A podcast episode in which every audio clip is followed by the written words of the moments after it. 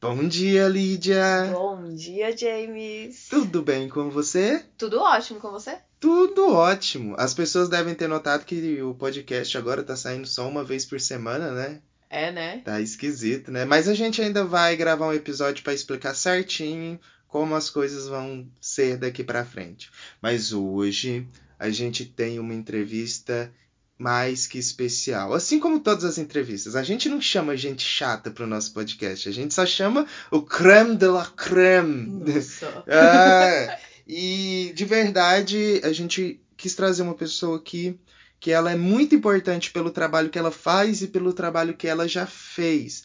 E a gente acabou conhecendo ela e viu que, tipo assim, poxa, ela fala tantas coisas interessantes e importantes que era importante ter ela aqui também no nosso podcast. A Carol Tomasi, ela entrevista mulheres, né? Entrevista mulheres e desperta a curiosidade é, de ela ser entrevistada. E a Uhum. gente teve a honra de ter a Carol entrevistada aqui. E você, se é acadêmico, se já passou pela faculdade ou um cursinho pré-vestibular, ou se você já estudou nessa vida, pode ser que você tenha pegado em suas mãos um dos livros da autoria da Carol. Exatamente. A gente falou bastante de livros, de história, de comunismo, de Itália, e essa entrevista ficou tão boa. Só que, bom, vamos aqui de novo comentar uma coisa.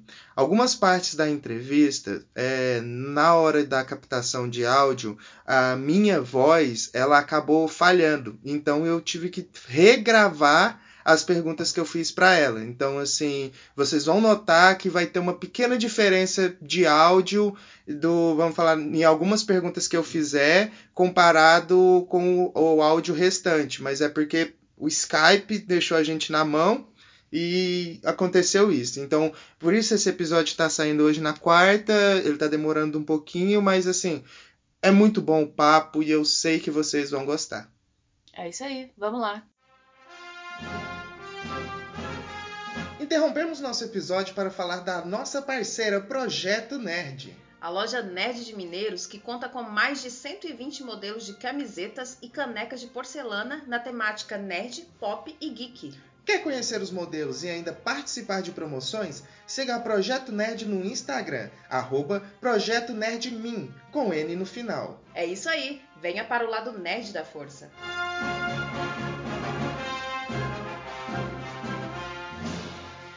Antes de a gente começar qualquer coisa, muito obrigado por se dispor a essa entrevista. É, eu, particularmente, já estava te acompanhando há um bom tempo e gostando das suas entrevistas. E assim, é uma honra para mim de ter você aqui no nosso humilde podcast. E, é, e você faz um trabalho muito foda, sabe? É muito bom, sabe? Ah, que legal. E eu amei esse convite. Eu agradeço vocês de coração. Que delícia ter recebido esse convite, viu? Também admiro esse, esse trabalho do Reflexões de Inverno, maravilhoso. E eu e pensar que eu conhecia a Carol, porque o James, né? é, Você lembra, Carol? O James entrou em contato com você. É. falar sobre mim. Aí ele foi, aí ele, ele falou com você e você acha que ele falou comigo antes? Não.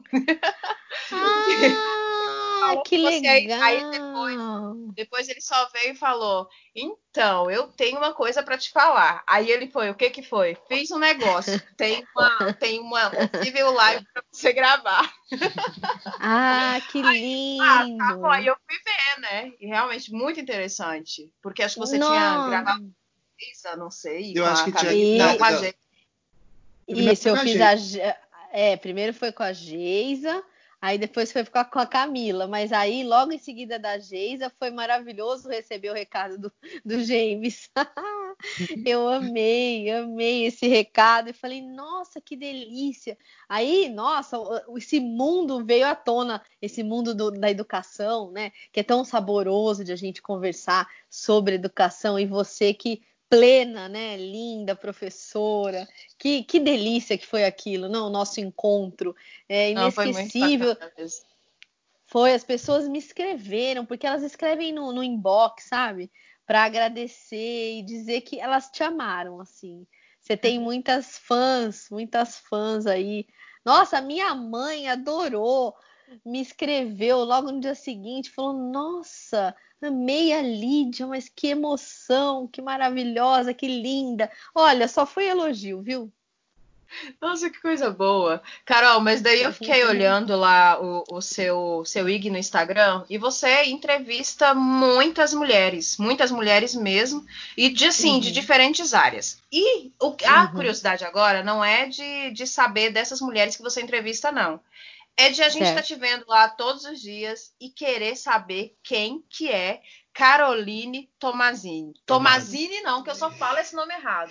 Peraí. Carolina, Carolina Tomasi. Quem Olha, que é a, é a Caroline Toma, Tomasi no dia a dia? Então, a Carolina Tomasi, ela nasce muito cedo, assim, eu, eu sempre fui uma criança muito xereta, né? Então, eu desde pequena eu, eu acho que eu, eu tive a oportunidade de crescer com mulheres, né? E, e, até ontem eu comentei que a Patrícia me entrevistou ontem também, né? E é muito bonito ver hoje eu aqui com vocês, né? No Reflexões de Inverno, que é um projeto lindo, e eu poder falar isso também, porque às vezes você fala uma coisa num dia, esquece no outro, né? Esquece que não falou, né? E eu comentei também, e comento com vocês, que eu tive essa oportunidade de crescer num berço de mulheres, né? A minha mãe sempre precisou trabalhar, uma feminista maravilhosa. E aí, nessa família toda, tinha a minha bisavó e a minha avó. Ambas, tanto uma quanto a outra, que é a bisavó é mãe da avó, no caso aí, né? Não era, era parente materno, tudo materno, né? A, a, bisavó, mais ainda, ela era uma mulher que veio para o Brasil dentro daqueles navios mais assim, aqueles navios mesmo assustadores que colocavam todos os imigrantes lá em condições assim é, penuriosas, porque ela perdeu a mãe dela muito cedo e ela nasceu em Portugal, né? Essa minha bisavó. E quando ela veio para o Brasil, veio só o pai, porque o pai ficou em desespero quando se viu viúvo e veio para o Brasil porque tinha parentes aqui, né? E aí essa mulher, ela cresceu, essa minha bisavó, e ela já era assim uma mulher da pá virada, no bom sentido. Ela era uma feminista, ela era comunista, ela era, ela, ela viveu no meio dos italianos e ali, por acaso, ela teve amizade com o meu futuro avô, né? Com, inclusive com o pai dele, né? Que era um calabrês comunista, violeiro, repentista. Era uma maravilha. Ela viveu nesse mundo dos italianos e ela, por estar nesse ciclo, acho que comunista, ela tinha uma liberdade plena de pensamento. Então, ela era uma mulher que defendia o aborto naquela época. Tanto é que quando a filha dela engravidou, que é a minha avó, pela, teve a minha mãe, né? E depois, que eu vou contar essa história também, que é porque quem é Carolina, né? Fui criada com essas pessoas ela teve, ela incentivou a, essa minha avó a abortar, porque a minha avó também era feminista, minha avó, e não queria ter aqueles filhos, porque ela já tinha tido a minha mãe e o marido era um calabrês maluco, viciado em jogo de cavalo, um calabrês doido, italiano maluco mesmo, e ele não colocava, ele só vivia no, viciado no jogo, né? E a minha avó era uma feminista danada, botou esse homem na rua, então, tem essas histórias maravilhosas e é e essa mulher abortou os filhos que vieram desse homem. Só ficou com a minha mãe, que é a, a primogênita, né? E foi lá com essa mãe que incentivou. E essa mãe, aí, essa mulher maravilhosa, essa mulher corajosa, que deu apoio para a filha, né, abortar e tudo, e a filha queria mesmo. Ela que me criou, porque o que, que acontecia? Minha mãe trabalhava num banco, né? E me deixava com essas duas mulheres lindas, né? Então tem essa minha bisavó que cuidava mais das coisas de necessidade, porque a minha bisavó era uma mulher muito ativa, uma mulher das letras, da literatura, porque ela varava a noite lendo livros de literatura com aquelas lanterninhas, abajurzinhos que tinha antigamente, com aquelas lâmpadas incandescentes, sabe? E essa era a mulher que de noite lia livro de madrugada. Ela gostava de literatura erótica. Olha que interessante. Ô, oh, louco! é, é, é verdade. Gostava de poemas eróticos, de literatura erótica. Eu esqueci de contar hoje, ontem isso lá no, nas vozes delas, né? E ela vivia varando a madrugada, mas de dia tinha as coisas que ela gostava muito. Ela gostava de costurar, gostava de cozinhar. E ela e a minha avó, que era filha dela, ficava comigo e tudo e tal. E, e as duas foram responsáveis, assim, é, primeiro por uma coisa muito interessante que foi a minha alfabetização, né? E, e, essa mulher, as duas, elas puderam me criar mais de perto, porque a minha mãe ficava trabalhando naquele banco insanamente, né? E ela me criava, ela me dava lozinha de giz, ela me comprava livro, ela lia livro de literatura, ela me ensinava, me ensinou a falar, e eu falei muito cedo, eu tinha 10, 11 meses, falava palavras que ela palavras mágicas que ela dizia, então paralelepípedo, palavras difíceis. Então era uma brincadeira que essa bisavó fazia com as palavras, né? E ela foi me mostrando um mundo mágico da, das letras, né? E essa questão dela, ela me dava os livros, eu não sabia, ainda estava nem sabia escrever o nome, eu rabiscava todos os livros. E eu vivi nesse mundo imerso de livros. E por, por, do outro lado, a minha mãe também porque viveu sob influência delas. A minha mãe também é uma apaixonada pela, pela literatura e, come, e elas me incentivavam muito nesse sentido. Daí que eu fui cair, depois de muitos anos, no mundo da linguística e das letras, né? Porque minha mãe levava teatro, é, cinema, essas coisas do mundo do. Comprava esses livros, os, os, lançamentos. A minha mãe, pra você ter uma ideia, ela encapava os livros para mim. Olha que, que, que incrível, né? E eu fui me criando nesse mundo dessas mulheres. E assim, dizer uma coisa para você que, que foi impressionante para mim, as escolhas que eu fiz, carreira, né? Teve uma parte da, da família do, do, do meu pai, que assim, mais tradicional, não o meu pai. Meu pai sempre deixou a gente fazer o que, quiser, o que quisesse. E meu pai também era um homem que. A minha mãe, feminista até morrer, minha mãe. Minha mãe botava tudo nas, nas claras, né? Então, meu pai tinha que, em 1973, já eles dividiam tarefas sem ter rótulo, sabe? Ah, isso é de mulher, isso é de homem. Não tinha isso em casa. Me lembro do meu pai lavar banheiro, cozinhar, meu pai passava aspirador, meu pai também fazia de tudo, porque a minha mãe era assim uma mulher muito batalhadora, que minha mãe trabalhava o dia inteiro, né? E tinha o, tempo de folga, ela estabelecia uma divisão de coisas, né? Então, o que cada um gostava mais de fazer, fazia. E aí eu fui crescendo nesse mundo e um mundo de muita liberdade, né? Do lado principalmente da minha mãe. E essa liberdade e aquele lado conservadorismo, não do meu pai, mas da família dele, assim, o pai do meu pai, os, os irmãos do meu pai são mais assim atrelados a um status quo, digamos. Então me, me, me perguntavam, é, você vai fazer o quê? E eu já falava assim, ah, a primeira coisa que eu queria, queria fazer quando eu saí do colegial era sociologia. E, mas depois eu decidi por linguística, porque a paixão pela literatura, dado a essa influência da minha mãe da bisavó e da minha avó, pelas letras, eu acabei optando pela linguística e pela literatura. Na graduação, eu fiz muitas matérias de literatura e, e de linguística, sobretudo, porque depois o meu mestrado e doutorado eles foram na linguística, né? E aí, o, os, esses tios aí, irmãos do meu pai, mas você vai fazer letras? Imagina, você tem que fazer direito. Mas umas besteiras, assim, mas assim, besteiras que a gente, na época que a gente é adolescente, a gente não tem paciência. E eu, eu sempre enfrentei muito, sabe? Eu era uma menina muito rebelde nesse sentido, porque eu fui criada com primas. A gente era só mulheres. Olha como que vem todo o meu mundo cercado de mulheres desde criança. Eu fui, olha só, não só minhas primas, que eram só mulheres, porque a gente não tinha primo homem, então era, éramos mulheres, éramos em 10. Então a gente, as brincadeiras eram todas entre nós. Então, às vezes, eu, eu era um pouco uma chefe de patota. O meu avô pedia silêncio muito cedo na noite, quando era férias. E aí elas me mandavam lá na frente para enfrentar o meu avô. eu ia, eu enfrentava aqui. E isso, gente, eu enfrentava aquele homem e ele às vezes dava aquele, sabe, a avô de antigamente dava aqueles croquinhos na cabeça, de leve, né? Que a gente nunca apanhou. A gente, eh, pelo menos nós, primas, o meu avô nunca bateu na gente, né? Com o chinelo, embora ele mostrasse aquele chinelo horrível. ele era uma pessoa bem humorada, mas eu enfrentava. E elas tinham, gente, as meninas tinham medo e me mandavam sempre na frente. E eu tomava sempre os primeiros sustos. Porque a gente lid... É, eu tinha essa coragem, Lídia. Eu liderava a bagunça, porque a gente imagina, 10 meninas. O, o, o piso da minha avó é casa de interior, imagina.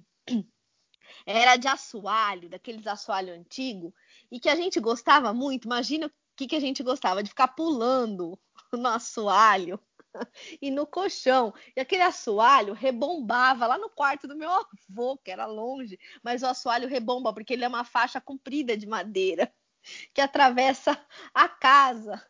E aí o meu avô vinha mesmo saber o que estava acontecendo. E era eu que eu era assim a, a mulher na frente, eu era a ponta de frente assim para enfrentar aquele homem. Então, eu sempre enfrentei, assim como eu enfrentava o meu avô nas brincadeiras, que era sempre muito divertido, porque no fim ele também dava risada, né?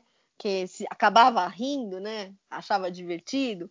É, eu também enfrentava essas perguntas duras da sociedade. Ah, mas vai fazer letra? Você tá ficando louca? É, e eu é, duramente eu dizia, né, que, que sim. E da minha mãe e do meu pai, eu nunca ouvi nada disso, porque todas as minhas escolhas, os meus pais, eles estavam lá me apoiando, as maiores loucuras que a gente queria, tanto eu quanto meu irmão, eles, eles apoiavam, né? Então eles estavam assim, sempre apoiando. Agora tem sempre uma parcela da família que a gente vê nesse Brasil ainda hoje, né?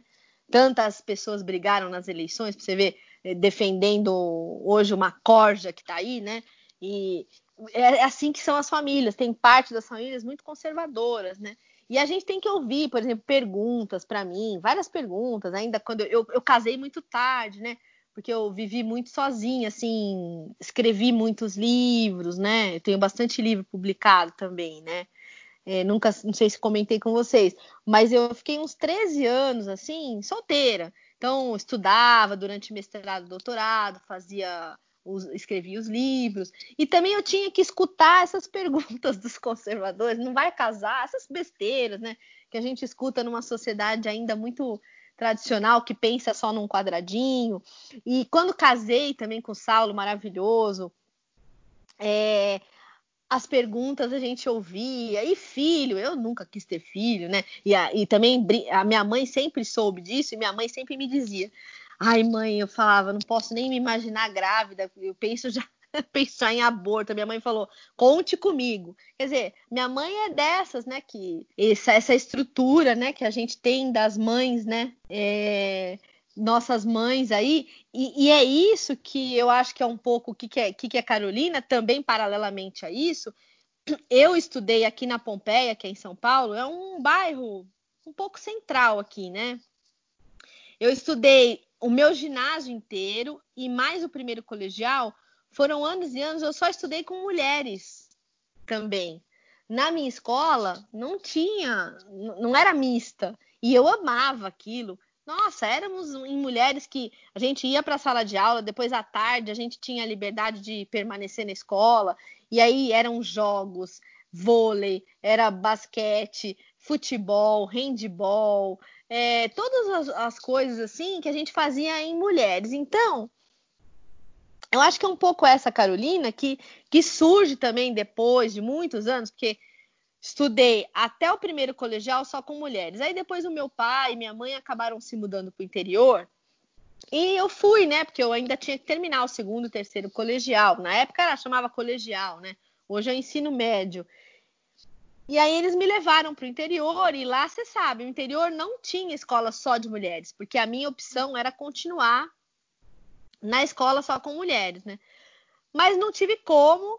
E aí eu fui enfrentar um mundo meio diferente que para mim foi muito difícil, que foi o segundo e terceiro colegial, no meio do mundo masculino, que até então eu não tinha nem com as primas, que as minhas primas também eram mulheres, né? Então aí vai se formando um mundo que o mundo foi ficando um pouco mais adverso para mim quando comecei o colegial, porque aí depois começa o colegial, aí eu fui feliz nas letras de novo, que na USP era um, a gente era a maioria mulher, assim, eu fui muito feliz na faculdade nesse sentido de encontrar no meio delas uma, uma corrente, uma rede muito solidária, né? Agora, confesso para você que quando eu entrei no mundo acadêmico, mestrado, doutorado, nesses pós-docs aí que eu, que eu fiz, e agora tô fazendo outro. Agora eu tô muito feliz também. Eu, eu tive dois pós-docs com supervisoras mulheres, também fui muito feliz, sabe? E, e vou te confessar que uma das coisas mais duras que eu sofri na, no mundo acadêmico, é, já, eu já tinha me doutorado, sabe? Foi quando eu me deparei com uma situação de uma grande amiga que veio do Mato Grosso para cá fazer uma seleção de doutorado, né? Ela entrou, aí foi muito boa a nossa amizade, a gente ficou bem irmã, sabe? Aquela amizade bem fraterna, né? Mas essa minha amiga sofreu aqui na, na universidade bastante preconceito e, e teve um episódio muito triste de xenofobia, racismo contra essa minha amiga, sabe? Aí tivemos aí uma situação chata, a gente entrou em defesa dela, nós amigas, né? Mas o pior é que essa, esse racismo, essa xenofobia foi da parte de uma mulher, sabe? Isso foi muito triste. E, e, aí o pior é que alguns professores homens entraram no meio e entrou a questão do machismo. Olha, foi um momento muito difícil para gente na época. E aí eu comecei a ver também, olhando para o meu lado direito, meu lado esquerdo na universidade, já nessa concorrência maluca por vagas, por isso eu comentei também um pouquinho dando a entrevista também lá pro, nas vozes delas, né? Eu comecei a ver um mundo muito triste, que você olha para um lado, olha para o outro, tem ainda muito poucas mulheres nas universidades, tem poucas mulheres negras nas universidades, tem poucos homens negros nas universidades. Eu fui me deparando com um mundo meio estranho. Porque na ocasião, quando eu defendi essa minha amiga é, que veio para São Paulo e que sofreu racismo, eu, é, ela, conversando com ela, ela estava no doutorado ainda, sabe? E você sabe que às vezes tem represália, né? É muito comum as represálias na. Por exemplo, se a gente na época entramos em defesa dela nas redes sociais, tudo. Muitos não gostaram, muitos assim professores mesmo, né? É, não gostaram porque dizem que abala a imagem. Só que assim, ela foi vítima de preconceito, é um crime racismo, é um crime muito dolorido. A gente aqui de Mineiros costuma falar que todo abaixo-assinado é uma lista negra. Ah, olha aí, tá vendo? E é isso que a, a gente acabou vendo um cenário se configurando assim. E essa minha amiga, eu já tinha terminado o doutorado, né? E essa minha amiga, nossa, foi um, um sofrimento e a gente começou a pensar assim: o que, que eu pensei? Eu vou escrever para o pro professor que está muito mais irado, né, com isso, e eu pedi desculpa, porque eu fiz um. Eu fiz. para defender essa minha amiga, eu fiz um. Escarcel, né? Eu fui na defesa mesmo, com unhas e dentes. Aí eu fui pedir desculpa que eu tinha exagerado na, na defesa tal. Nossa, aí eu contei uma história que, que é minha particular de, de família, é assim, eu falei para ele que, olha, que a, que a menina que tinha sofrido esse, esse, esse ataque racista por uma mulher, por outra mulher racista, né? A, a mulher racista é, vitime, fez, fez uma vítima. É, a minha amiga ficou. Imagina a situação de humilhação, né? Que é sofrer racismo, né? Dentro de um grupo, né? Aí eu fui dizer assim, olha, ela é uma irmã para mim, mas é, eu não queria que ela fosse perseguida, eu joguei as claras, como você falou, né? Você comentou, James. Eu, eu cheguei às claras, falei, não queria que ela sofresse represália. Eu acho que eu me exaltei muito, não só porque eu adoro essa minha amiga, mas que na minha família, eu, Carol, né?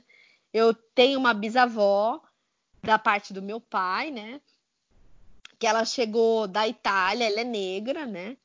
E, e ela morreu de tétano no Brasil e ela sofreu muito preconceito de racismo aqui. É, alguns familiares, quando ela morreu de tétano, jogaram as fotos dela fora por racismo.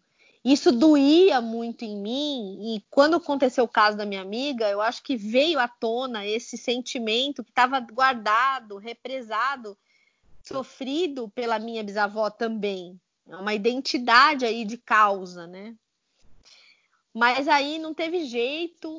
Uh, essa pessoa que eu procurei, né? O, o machista também, né? Preconceituoso também, né? Porque ele disse para eu ficar no meu canto e quase que fosse é uma segunda represália também quando alguém quer calar a gente, né?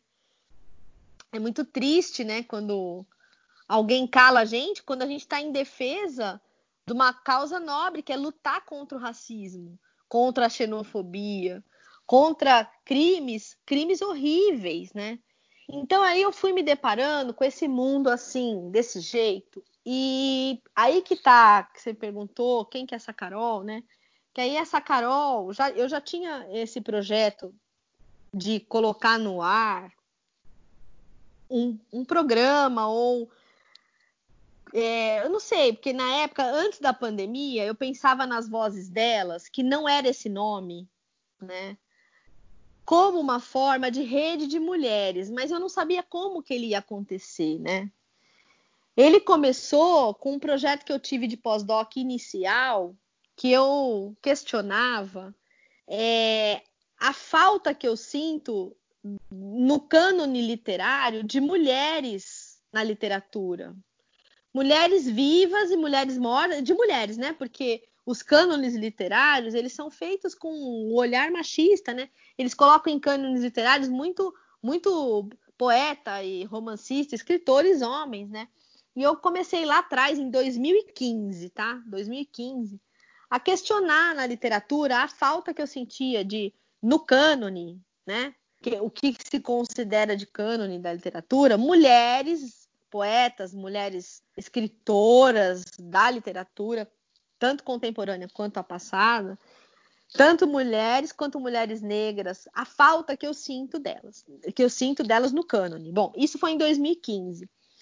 Nesse ano, com essa pesquisa, ela começou a surgir o meu desejo de criar uma rede solidária para mulheres que ela nunca vingou. Depois de 2015, ela não saiu do, do, papel e do meu computador, do projeto. Por quê? Porque depois eu passei uma vida muito difícil, depois do doutorado, muito turbulenta, sem financiamento. Então eu, eu ficava atrás de financiamento nos pós-docs, porque não tinha a partir de 2000 e, se não me engano a data, 2014 para frente, os concursos para professor de ensino superior nas instituições, instituições públicas, eles foram diminuindo até ficar na escassez. Então nós vivemos de 2014, 15, 16 até agora, nós vemos aí uma falta de concurso público para professores de ensino superior, né? E como eu tinha, eu terminei meu doutorado em 2014, que foi bem no começo dessa dessa queda da, das vagas, a, a, essa escassez na universidade pública de vagas. Eu sofri como, como as minhas amigas sofreram, as recém-doutoras, os amigos recém-doutores sofreram isso também. Então eu passei por turbulências, né? Porque eu defendi a tese, aí eu já fiquei sem, sem nada. Terminou o financiamento do doutorado, eu falei, e agora, né? Não tinha concurso, não tinha perspectiva nenhuma mas eu já tinha projeto de pós-doc. Aí eu demorei, nossa, olha, Lídia James, eu demorei demais para conseguir um financiamento. Eu fiquei um ano de voluntária, pós-doc voluntária, eu dava aula, fazia pesquisa, tudo voluntária. Aí veio o financiamento. Só que quando chegou o financiamento, chegou naquele esquema que chegou Uh, hoje em dia chega por PNLD, né? O PNLD são os financiamentos por um ano, né? Então, não é mais como antigamente que o pós-doc ficava assim com chance de desenvolver um trabalho mais longo, sabe? É... não, era um ano, você tinha que desenvolver pesquisas, tinha que dar aula, então eu fiz tudo isso, né? É um corte de verbas, no caso? É, então, é uma escassez de verbas porque começou a diminuir as bolsas, exatamente, gente. Começa, começaram a diminuir as bolsas. E aí o que acontece? Eles pegam um, um, um, PN, um, um PNPD, eu falei PNLD, mas é, tô com um edital na cabeça, é o PNPD. O PNPD ele vai contratar um pós-doutorado um pós para um departamento, por exemplo, que no meu caso era da linguística. Só que aí eles querem fazer com que esse PNPD seja uma coisa que se recicla. E é escassez e, e corte mesmo de verba. Por quê? Porque eles mandam um só. Então, com esse um, o contrato não pode durar mais cinco anos como durava. Tem que durar um ano para eles dizerem assim: olha quanto, olha quanto o bolsista está passando por aqui. Mas não é verdade. A bolsa, a bolsa é um, isso, a bolsa é uma só. O que não era antes, porque quando eles mandavam mais, tinha-se a chance de manter o, o pesquisador pós-doutorado por mais tempo naquele departamento, e o que é ideal, porque aí você começa a desenvolver a pesquisa. Então, para você ter uma ideia, de 2015 até agora, eu passei por muitas turbulências, eu dei aula no Rio de Janeiro, com outro, outra bolsa que é PNPD também, mas lá pela UF, Federal Fluminense, com uma mulher maravilhosa, Lúcia Teixeira, a quem eu agradeço sempre de coração, mulher incrível que me recebeu com todo o amor, é, com toda a, a, competência que ela tem. Ela mesma é uma diva, viu? Da, da, da pesquisa, é uma pessoa incrível, né? E aí também durou um ano só. Aí eu volto para São Paulo de novo. Olha a turbulência. Quando eu volto para São Paulo é 2017. E esse projeto com a rede de mulheres parado. Mas aí eu volto numa situação assim, não tem mais nada, porque eu já tinha recebido todos dois, três aí não tinha mais para onde eu ir, entendeu? Aí novamente uma um grupo de mulheres me acolheu numa editora através de uma amiga minha, que é a Camila, uma grande amiga, falou lá para é, a editora SM, né? Uma editora que faz livros do ensino médio e fundamental. É um livro de, é, são livros didáticos, né? E aí a Andressa me recebeu lá também de braços abertos. Era uma equipe só de mulheres. Olha as minhas coincidências. Olha que interessante. Volto eu de novo, sou recebida por essa equipe só de mulheres, mulheres lindas, né? Aí tem a Andressa que me recebeu, a Ana Espínola, a Val Jacinto, a Isadora, a Rosimeire, aí tem também a Bia, pessoas lindas que me acolheram, né? Ana Espínola, quanta, quanta conversa linda. Aí caio eu de novo e é como se eu tivesse dentro de uma turbulência sendo acolhida de novo e aí sendo remunerada. Né? Fala um pouquinho das suas obras, porque você falou que a faculdade de letras sempre teve na sua vida. Sim, assim, eu terminei a faculdade, eu já eu nem tinha terminado. Olha que detalhe. Era pro quase o fim da faculdade, os, os dois últimos anos, eu conheci uma grande amiga que falou: "Você não quer trabalhar numa editora de frila?" Eu falei, ah, eu quero, eu quero, eu precisava muito de dinheiro, porque é, eu, eu era do tipo que eu precisava vender o almoço para comprar a janta, né? E, e aí, nossa, uma dureza, uma dureza, nem, olha, nem, nem sei te dizer como que era duro, viu? E aí eu falei, não é, gente? A gente pena, né? E essa minha amiga também, outra mulher incrível, chama Ana, Ana Paula. A Aninha, né? Chama ela de Aninha. A Aninha falou, não, você não quer? Eu falei, quero. Bom, Aí entrei. Aí depois a Aninha foi me cutucando para eu ir para uma outra editora. Ela falou: Você não quer ir comigo fazer um teste numa editora, que é a editora Atlas, né? Eu falei: Ah, vamos, vamos. Não, escuta, é exatamente super famosa. Aí eu falei: Ah, eu quero na editora Atlas, eu quero, quero sim. Nós fomos lá fazer o nosso teste. Nossa, nunca me esqueço esse dia. Aí a, a, a chefe, chefe do departamento era uma mulher também, outra mulher incrível, que chama Lia. A Lia era uma mulher maravilhosa. Então ela aplicou a prova, né? E aí ela me chamou. Só que ela não chamou minha amiga Aninha. Eu fiquei inconformada. Inconformada, triste. Eu tava feliz porque eu tinha sido chamada. Mas eu tava triste porque a minha amiga Aninha não tinha sido chamada. Menino. Aí eu peguei, assim, uma semana de trabalho na editora Atas, eu falei, Olia, você não quer dar mais uma chance para minha amiga, deixar ela fazer outra, outra, outra, outro teste? E ela, ela aceitou, você acredita? Ai, meu Deus, eu nunca me esqueço. Aí a Aninha foi e entrou também. Aí eu tava feliz. Porque aí a ah. gente tinha, a gente tinha uma missão para cumprir juntas lá dentro. Bom, aí estávamos lá.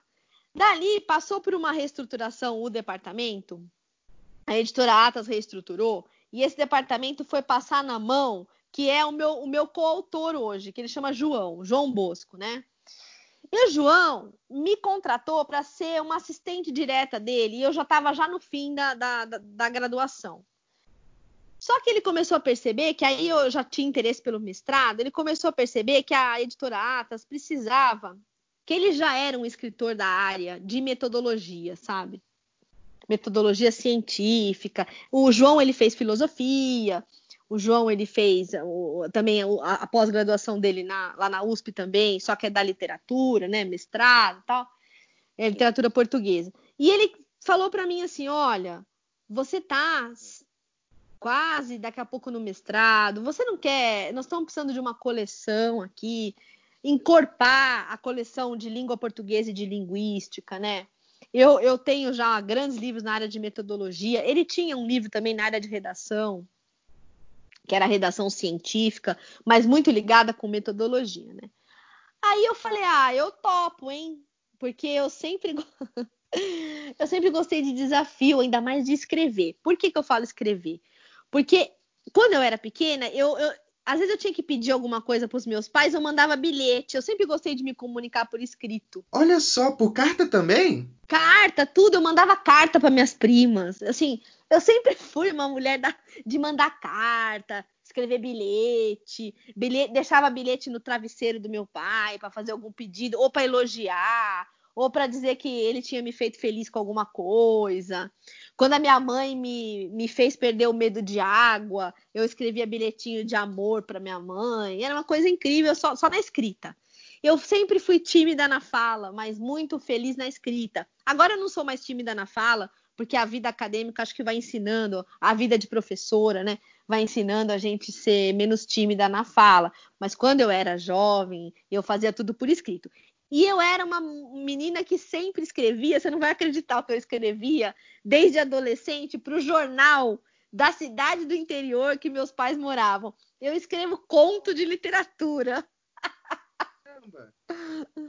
É, eu, escrevia, eu escrevia, James e Lídia. Eu escrevia pro jornal de lá. E então a escrita, quando o João me convidou para escrever esses livros, eu falei: Nossa, João, eu amo escrever.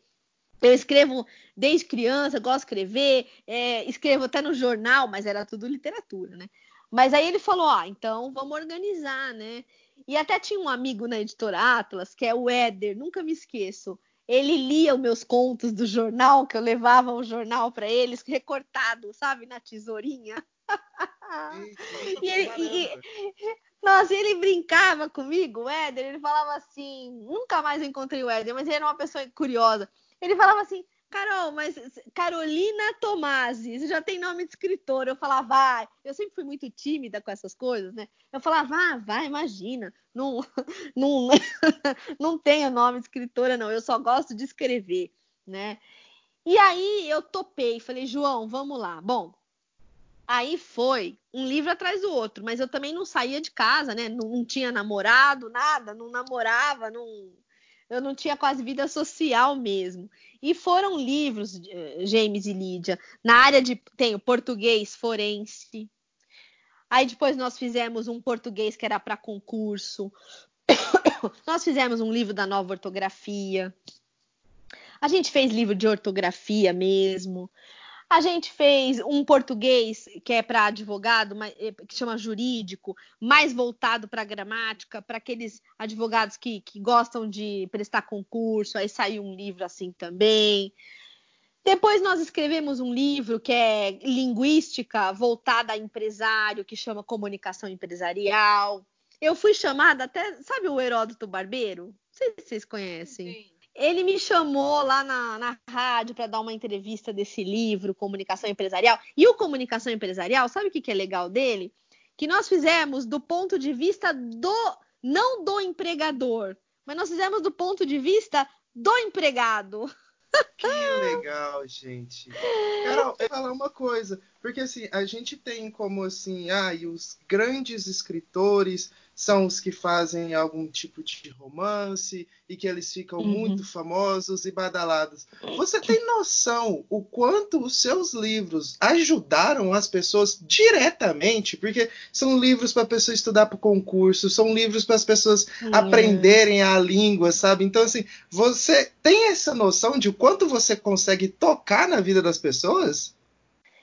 É, você sabe que você sabe que vocês são incríveis, né? Porque nunca me fizeram essa pergunta e, e, e a, é, olha, olha que incrível falar. Como é bom, né? A gente viver e conhecer pessoas, conhecer a Lid, você. Que interessante, porque nunca me fizeram essa pergunta e eu nunca me fiz essa pergunta. que bom, então. é, é, é muito interessante que é o tipo da pergunta que é verdade, né? Quanta gente não deve ter estudado no meu livro de português para concurso não, e passado deixa, no concurso? Deixa eu só te contar uma coisa antes de você continuar aí a resposta para o James. Eu estou nesse momento no celular fazendo uma busca e aí eu vi o, uhum. porque você falou do, dos livros, né? Eu fiquei, gente, é bem capaz de eu já ter tido com um livro desses, um livro da Carol nas minhas mãos. Aí eu tô olhando uhum. aqui e eu tô abismada. Sim, são livros muito populares mesmo, né? Realmente são livros de, é... de relevância nacional mesmo. Então, é, você viu eu, que, inter... que interessante? ah, uhum, então, e, e, você sabe o, o, o, que, que as pessoas comentam comigo? Ontem mesmo, na entrevista que elas fizeram comigo no Nas Vozes Delas, que foi a Patrícia, maravilhosa, mediadora, minha amiga cientista sem jaleco, ela falou isso porque quem lembrou lá de falar na entrevista que eu tinha esses livros foi o Saulo, porque eu não. Gente, eu não sei porquê, mas eu sempre fui uma pessoa que eu não falei. Entrei na, na, no mestrado, eu tinha todos esses livros e ninguém soube. A última, eu tenho uma amiga não, mas... de. Carol, é, é, que também, assim, lá no, no, seu Instagram você entrevista, você fala por você estar tá entrevistando, é, uhum. dá pra gente perceber o quanto de, de, bagagem que você tem, só que você nunca é o objetivo da entrevista, né? Então, uhum. por isso, Carol, é. Tomás no Reflexões de Inverno. É realmente pra gente saber quem que é essa Carol e todos esses feitos da Carol. Nossa, mas é incrível estar tá aqui. Eu tô muito feliz, porque esse convite de vocês, além de ser um convite carinhoso, que eu, que eu agradeço, mas de todo o meu coração, me faz pensar isso, porque eu nunca tinha pensado o quanto esses livros podem ter atingido um público geral, pessoas que ficaram felizes da vida por ter passado num concurso, de repente estudaram com o livro. Tem um livro que a gente fez que eu acho que ajudou muita gente, que foi o Redação de Artigos Científicos. Esse me deixou muito feliz, porque muita gente quer publicar um artigo científico, né? E às vezes não sabe por onde começar. E você me fazendo essa pergunta, quando você me fez essa pergunta, me, é como se fosse um insight, sabe? Você me fez a pergunta e eu lembrei desse livro. Eu falei, é verdade, né? Quanta gente, né, não deve ter precisado de um livro como esse e tá aí publicado, né? É, é, eu nossa, fico imaginando, mas... né, nem só o livro, né? O quanto PDF seu ou Xerox sua já rolou em faculdade, em cursinho. professor recomendando. É, porque eu, eu, eu não sei, eu, eu tenho um pouco dessa falha, que tipo assim, é, livros que são mais de metodologia, essas coisas, é, uhum. muito difícil você lembrar do autor e. Ah, eu vou. O conteúdo é super relevante, é, você isso. super abstrai tudo aquilo, mas realmente. Uhum. Não, e aí eu tenho, eu tenho agora, para o mês que vem, uma aula de metodologia científica. Eu já falei, velho, já estou aqui levantando a hipótese do livro que vai me ajudar né, a facilitar, porque como você falou, quantas pessoas podem uhum. ter é, conseguido fazer o que não, não sabiam fazer com acesso às suas obras. E de fato, é... Carol, é, para muitas pessoas, o caminho, o caminho da pesquisa, né, mestrado, doutorado, uhum. pós-doc, é um caminho uhum. fácil, é fácil de entender, mas sinceramente, uhum. a gente, quando a gente está lá na graduação e não sabe direito qual é o caminho que você vai percorrer até o mestrado, é, uhum. é, um, é um preu completo, né? Então, realmente, é, ainda é, ainda é um, um caminho a se trilhar e que é muito obscuro para muita gente. Exatamente, é muito obscuro, né? E, e esses livros, eles ajudam de fato, né? Se for pensar, essa pergunta é tão pertinente e me faz um sentido agora no hoje, né? Porque eu não sei, a vida foi correndo e essa pergunta de hoje me faz. Olha que interessante. É verdade, né? Muita gente pode ter se sentido feliz ali, encontrou o livro lá do concurso, ou o do redação de artigos. A gente escreveu um que é como escrever textos, né? Nossa, que eu, eu preciso de toda a sua livrografia. Como que se fala a, a, a história de livros? Todo seu acervo. Todo seu acervo. É. que maravilhoso, gente. Mas que coisa, né? Pergunta bem-vinda essa, viu, Lídia e James?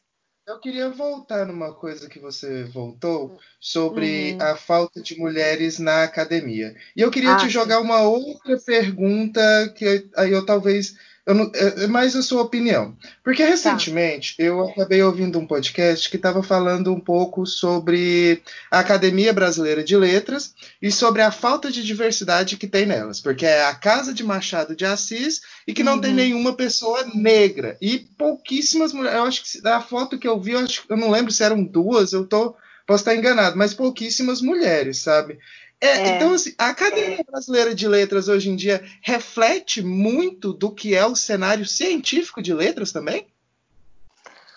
Olha, hum, eu vou te contar outra história. Para responder isso, eu até vou te contar uma história curiosa que eu acho que eu não contei nunca para vocês isso, e é o momento agora.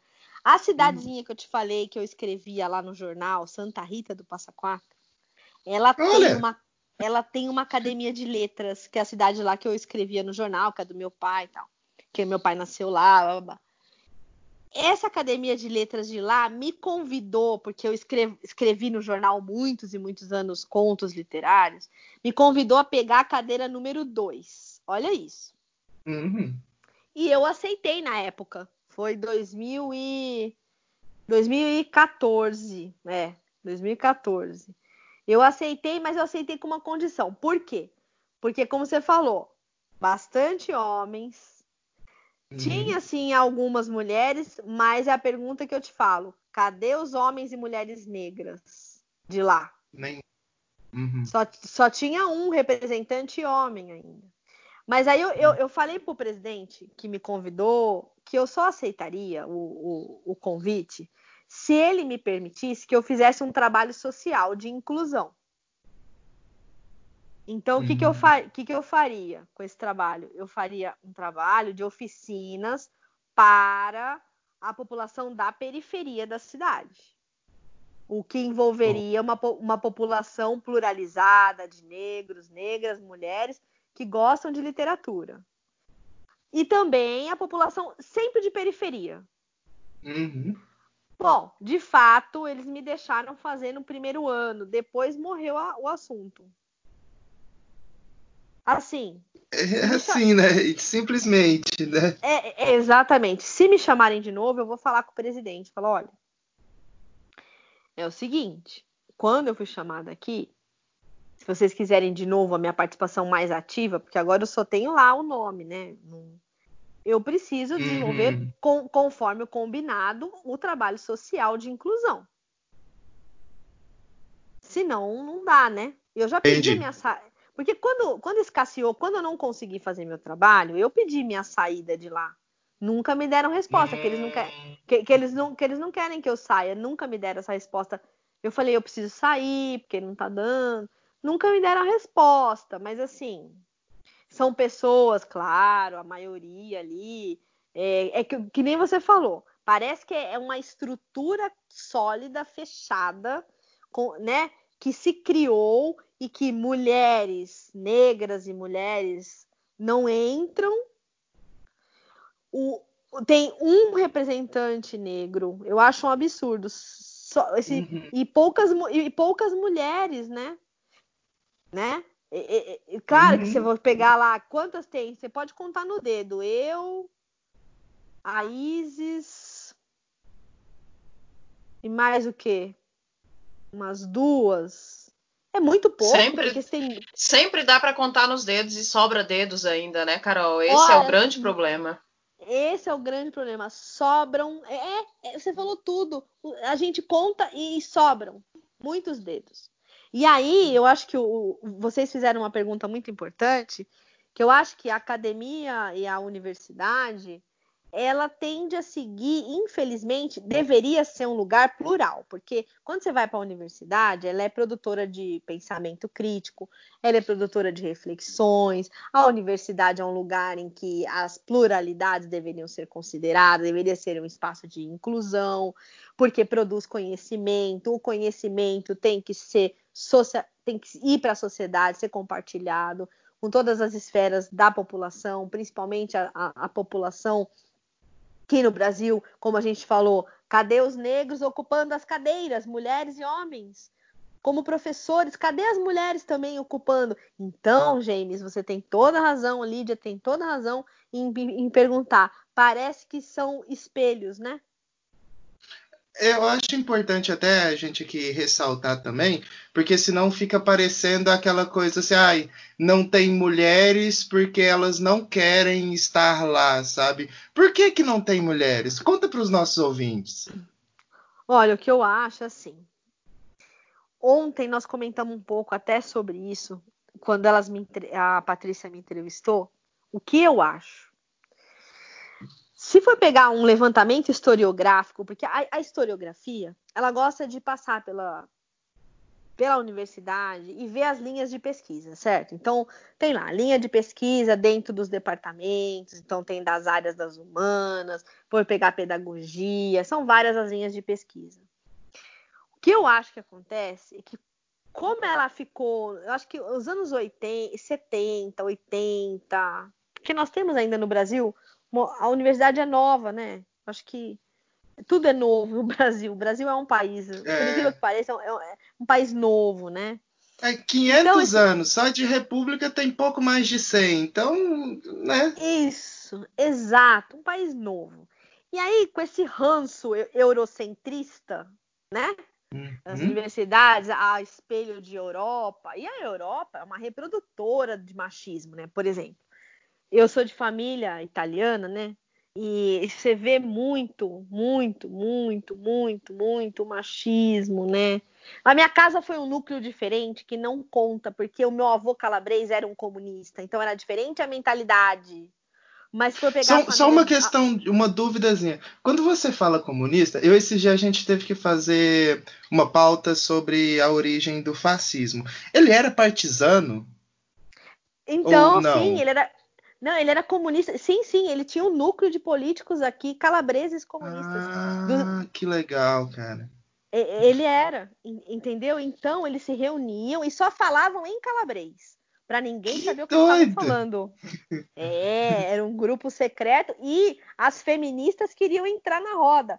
Eles deixavam, só que elas não, entendiam, elas não entendiam calabrês, né? Ah, então era isso. Ela, elas entendiam o italiano, porque elas eram. Umas eram de Nápoles, né? Eu tive. Eu tenho pra, bisavó. Para quem, não, pra quem agora tá viajando entre italiano e calabrês, assim, é muito diferente mesmo. Tipo, a região da Calábria lá é, é um outro é. italiano? Como é que é? Porque assim, olha que curioso. Eu, eu, eu falo fluentemente italiano, né? Eu, além de eu ter feito escola de italiano oito anos, eu frequentei a Itália durante 10 anos, todo ano eu estava na Itália, então eu tenho um bom italiano. O que, que eu tomei? Só para dizer essa pergunta, só por que, que eu estou falando isso? Porque quando eu cheguei na Itália, nas primeiras vezes que eu fui, que eu estava já testando o meu italiano para saber como é que funcionava em loco, eu tomei um susto, sabe por quê? Quando eu fui numa festa de família lá, que eu, eu tenho lá uma, uma, família, nós fomos numa festa, era na, na região de Veneza, né? E aí a minha, minha mama, tem uma mama lá adotiva, ela falou assim para mim: "Vamos para festa hoje. Se prepara, uma delícia, nós vamos levar um monte de comida". Chegando lá, era uma festa de uma geração muito anterior à nossa. O mais novo da nossa geração ali deveria ter uns 70 e poucos anos. O mais novo. É, muito, uma festa deliciosa. Precisa de ver que maravilha. Só que quando eu fui conversar em italiano, a minha mama falou para mim: eles não falam italiano. Eu tomei um choque. Falei, não. Ela falou, você fala italiano melhor que eles. Aí que eu fui entender, como linguista já, só que como linguista a gente sabe tudo no papel, teoria, mas eu fui entender na prática. eu fui entender na prática que a língua materna deles é o dialeto. A Itália demorou para unificar a língua e, e, adotar o italiano como uma língua oficial, digamos, né? Até é, falando isso, o que, que você vai pensar lá dentro dessa festa? As pessoas falavam no dialeto vêneto.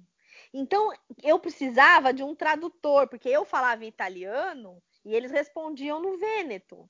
E lá, isso, e lá são regiões, por exemplo, a região do Vêneto, do Lácio, a região lá da Calábria. E aí os dialetos são assim milhares, né? E o mais engraçado para mim foi entender que a língua italiana é segunda língua, porque a materna eles só falam em dialeto. E no caso das gerações muito antigas, como essas pessoas de 80 anos, elas não foram alfabetizadas em italiano. E é o caso do meu avô, porque o meu avô veio para o Brasil e ele falava, o meu avô falava as duas línguas, italiano e calabrês. Só que como ele era comunista e era do partido político comunista italiano no Brasil, com os italianos que vieram com ele, né? Eles fundaram aqui esse núcleo. E aí o combinado era não falar italiano e sim o calabrês, que é o dialeto deles. Para que as mulheres italianas, como a minha minha avó, não entendesse. Ou outro italiano que não fosse comunista. Um napolitano, porque o napolitano que tinha. que eles moravam tudo aqui no Bexiga, né? O, o, o napolitano não vai entender o calabrês, porque se configura uma outra língua. Os dialetos, eles têm muita diferença. Então, por exemplo, o calabrês é muito diferente do dialeto vêneto. Então, você vê que, que coisa linda que é isso? Você falou muito das suas raízes comunistas. E eu gostaria muito que você falasse como era o comunismo na sua família e o quanto também ele seria importante nos dias atuais. Ah, seria mesmo, porque a família, por exemplo, dentro da minha casa, nunca se teve, por exemplo, uma regra geral é assim: não teremos ninguém para fazer serviços uh, e pagar por isso pouco, entendeu? Então nunca, sempre elas fizeram, todo mundo fazia tudo em rede, era tudo dividido, entendeu? Então, por exemplo, o consumismo, as, as roupas, elas vão até. até não, não, não, não tem essa coisa de comprar roupa. A roupa ela acaba de podre. O meu pai, por exemplo, ele é todo furado. Enquanto não remendar, não terminar o último remendo, porque aí, por influência da minha mãe, que, que viveu nesse sistema, né? É, por exemplo, em casa, eu também costuro as roupas, eu acho que a gente vem pegando. Então, eu acho que se for pensar, por exemplo, muita. Eu adorei a sua pergunta, sabe por quê? Se fosse pensar o modo de vida, digamos, de, um, de uma, dessa ideologia, dessa, desse pensamento, vamos, vamos chamar de pensamento comunista, é, seria, por exemplo, em casa. Então, se partilha. O meu avô, que era do círculo comunista, o que, que ele fazia? Lá no Bexiga eram comunidades muito pobres, porque eram todos italianos pobres que moravam em chamava Curtiço, né? E o meu avô ele teve a chance de ser um, um cara bom, bem de vida até. O que, que ele fazia? O que, que era o comunismo ali? Ele pegava toda a comida que ele trazia para dentro de casa e ele colocava as pessoas para dentro da casa. Ele tinha muitos afilhados. Então, assim, de pessoas que não tinham condições, as pessoas que eram operárias e que não podiam sustentar os filhos, ele adotava, por exemplo, adotava em que sentido? Dando comida, convidando, dividindo as coisas. Isso ele fazia, era uma prática. Aí a minha mãe, a gente viveu nisso, por exemplo recolher pessoas em casa. Minha mãe recolhia gente em casa para, por exemplo, ah, eu recolhi gente em casa. Teve um amigo no doutorado, por exemplo, que ele veio de Minas Gerais, ele estava sem bolsa. Se ele não tivesse alguém que acolhesse na casa, ele teria que parar o doutorado. Eu acolhi ele aqui em casa, ele morou, nunca. Dividíamos as contas, mas nunca tinha esse negócio de aluguel. Eu acho que é isso que é o, o, um pouco, não sei se eu me faço entender, mas é um pouco do dividir as coisas e não ter muita propriedade daquilo.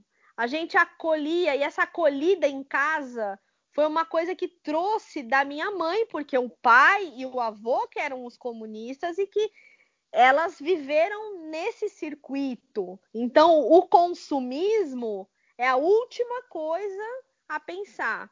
Por exemplo, eu já cansei de ver na minha casa é, paletó ou, ou, agasalho que tem 30 anos, meia, que tem 40, não, não se compra, não se joga fora, se conserta, se troca a sola de sapato, não se joga sapato, se tem um sapato só ou dois. É, eu vou falar para você, hoje em dia, eu tenho um sapato para ginástica e um chinelo e um que eu saio na rua diferente do, do, da ginástica, por exemplo. Então eu acho que é um pouco, não sei se isso é uma influência, eu acho, né? Como é o serviço de casa. A minha mãe sempre dizia: eu não posso re remunerar ninguém para limpar o meu banheiro como eu gostaria. Porque é um serviço nobre. Limpar banheiro ainda mais dos outros. Então nunca se teve isso. Nunca se teve isso em casa. Sempre se fez o serviço em comunidade. Então acho que é um pouco, quando se fala em comunismo, eu acho que é uma comunhão ali de fazeres em, so em comunidade mesmo, né? Acho que é isso que, que foi e que tem sido, né? Por exemplo, eu também sempre vivi sozinha. Eu aqui em casa a mesma coisa, a gente faz o serviço, a gente partilha. Acho que o, vivendo comigo até o, o Saulo também encontrei uma alma gêmea que também tem isso, as coisas estragam porque tem que estragar, a gente recicla. Por exemplo, jogar coisas fora, esse sistema capitalismo que joga, joga tudo fora e compra novo. Ah, a gente consegue. Computador. Isso, então, isso, Lídia, exata, é nesse ponto. Por exemplo, computador. Eu tô com um de 10 anos, ele quebrou, só que ele vai ser consertado, ele vai ser usado. Ele não vai ser jogado fora. O meu pai tem radinho de pilha de 30 anos até hoje. Não se joga fora e não se compra também. É lógico, se compra o quê? Comida para sobrevivência. E quando as coisas realmente estragam e apodrecem. Eu não perco uma oportunidade de falar de Bauman aqui. Então é aquela coisa da sociedade líquida, né? Se consertar as coisas vai sempre dar mais trabalho do que você comprar alguma coisa nova. Então o ato revolucionário de verdade é consertar alguma coisa que é sua. É, você citou muito bem, eu adorei essa, essa menção nossa, é muito isso. E olha, dá trabalho mesmo, sabe por quê? Nós estamos com o computador para consertar, o Saulo tá com a tela dele para consertar, não vai jogar, vai trocar a tela. Porque vai se trocar a tela, entendeu? E nós estamos esperando a pandemia, ainda estamos com ele quebrado, mas vai passar a pandemia, aí nós vamos levar para o técnico, aí vai ser consertado e dá trabalho mesmo, você tem razão a gente fica lutando o tempo todo contra é, o que o, capitalismo né, vem trazendo para a gente, que é a obsolescência dos nossos produtos, né? Tudo é feito para trocar o tempo todo. Exatamente. Tudo é feito para virar lixo, né? E, e, ainda tem uma consciência ecológica zero também. também. Consciência é, ecológica zero. Dá de pensar a quantidade de plástico, né? Porque, igual você falou, o computador. O computador é um apanhado de plástico com alguns metais raros, mas assim, todo esse plástico ele sempre acaba indo para um lugar, que é para o lixo, para o é, aterro é sanitário. exatamente. Quando era época de CD, vocês lembram a época do CD, né? Que não Opa. tinha os, os streamings, né? Não tinha. Hum. Aí o que, que acontece? Eu era editora já, né? Como eu contei para vocês. Eu pegava os CDs que eu tinha Lembra daquele iPod, o, o, mais antigo? Sim, sim, sim. Imagina, eu punho o CD Inveja, lá. Inveja, eu... queria ter. Eu, ó, eu vou te falar, ele tem, ele vai fazer 15, 16 anos. Ele funciona, ele funciona, ele tem as musiquinhas que eu gravei, eu ainda reciclo, porque eu ainda tenho CDs. E, é, e que nem vocês falaram, né? Lídia, James falaram muito bem, como dá trabalho mesmo. A sola do sapato. Eu já fui fazer sola de sapato várias vezes. Dá um puta de um trabalho. Como eu tenho pouco sapato, dá trabalho, porque você fica sem, né? Ali num tempo, aí você tem que ficar com um sapato só. Então, é, é isso é um ato mesmo revolucionário, é. né? Para você ter uma ideia, eu trabalhava muito tempo com comunicação visual, então montava uhum. fachada, montava essas frentes de loja sempre um serviço de arrumar a fachada, ele sempre era mais caro do que fazer uma nova do zero, sabe? E olha que nem Uhum. era, nem era tanto material assim que usar, mas vamos falar, o patrão colocava para ser mais caro porque dá mais trabalho. Ah, exato. É verdade. Tudo, né? Como que pode que a sociedade, como até a Lídia que comentou também, essa, esse consumismo desenfreado, criando esse tanto de lixo. Ah, uma coisa que também desse sistema que você perguntou, dessa, dessa filo, desse pensamento comunista, é a questão da compostagem, que sempre foi feita em casa, né? Quando não existia Nossa. ainda. Estamos fazendo em casa aqui Nossa, agora. nossa, eu tô muito feliz porque a gente É. consegue em um apartamento fazer uma compostagem, É. sabe? Assim, Não realmente é? é uma realização grande. É Me sinto um ser humano maravilhoso. mil vezes melhor. Eu também. E desde criança se fazia isso em casa, quando não tinha ainda uma compostagem clássica, como a gente conhece hoje, essa mais contemporânea. E aí nós temos aqui também, agora nós temos hoje, meu pai compostava no mato, né? E eu É. e o Saulo, a gente composta como vocês aí, aqui dentro da- de uma casa pequena, igual vocês fazem no apartamento. A gente também faz aqui. Até a nossa composteira tem uma história muito engraçada por falar nessa, nessa, nesse pensamento que a gente está traçando aqui, ela foi, a gente ganhou da prefeitura composteira quando o Haddad era o prefeito. Olha que Caralho, maravilhoso. que inveja. Ai, meu Ai, Deus. que inveja ter um Haddad prefeito. Queria ter Não Haddad é? na presidência. Ai, que lindo, eu, eu também, nem me fale. A gente ganhou dele e nós ganhamos o curso que o Haddad proporcionou. A gente foi num dia fazer o curso do Haddad lá da composteira. Que lindo, Haddad, a gente foi. E, e a gente pegava, eles davam as minhocas pra gente tatear. Olha, Que massa, velho. Olha, é, e a gente conheceu as minhocas, os tipos de minhoca. E você sabe que nós temos desde então, desde esse presente que, a, que, que o Haddad, como prefeito, deu aqui pra gente em casa, nós temos a composteira. Ela nunca apodreceu, ela nunca deu cheiro ruim. O Saulo cuida dessas minhocas, são as mesmas minhocas de lá que nós ganhamos do Haddad na época. Olha, elas são Nossa. lindas e, e elas queriam muito o Haddad na, previ- na, na presidência. as- as Olha, eu aposto, E eu a- aposto. E a, e a gente também, mas olha, quem sabe agora nós estamos dando uma virada de novo, né? Quem Vamos sabe, ver. né? To- tomara, hoje já tomara, foi Carol, um dia, no dia dessa É. gravação, dia 18, foi um dia de É. fortes emoções, muito boas. Foi, foi. Nós vamos virar, nós vamos ver essa corja voltar pro lixo da história. Isso sim. É, Eu, eu só queria abrir um off-topic aqui, porque da mesma forma que você está empolgada com a sua composteira, eu queria falar um pouco da nossa aqui, porque ah, o, sim. um, um amigo meu tentou fazer uma composteira uma vez, aí enfiou feijão lá dentro, ficou um trem assim feio, horrível. Fedeu. Ou Fedeu, seja, deu sabe? errado. Se a, Deu- composteira, se a composteira fedeu, deu errado. Deu- né? Ele deu- devia ter feito um esquema diferente lá. É, e, Aham. e, tipo assim, e, e eu- e quando a gente foi tentar fazer aqui, eu morrendo de medo disso, né? Porque você só vê o Uhum. outro e fala, nossa, meu Deus. Aí É. né, vai ver uns vídeos de YouTube, a Lídia pegou altos tutorial Não, eu já foda. tinha. A primeira, na verdade, eu contei da minha primeira experiência com composteira, que eu fiquei boba do quanto cheira bem. É, Aí eu ficava, exato. não, gente, a composteira é. Dá pra fazer algo simples de Dá. fazer e é uma coisa que, se, que cheira bem, velho. No fim das Uhum. contas, tem cheiro de Cheira. terra, terra pura. Tem, tem cheiro de terra, daquela do cheirinho gostoso de chuva, de terrinha gostosa. E, e, e, a, e a gente tinha medo também, porque a gente também ouvia, na época que o Haddad deu essas composteiras, a gente ouvia dos nossos amigos que ele deu a- as composteiras em várias levas, né? E Uhum. quem, quem já tinha falava, ai, a minha deu isso, deu aquilo. Olha, aí no curso do Haddad é maravilhoso.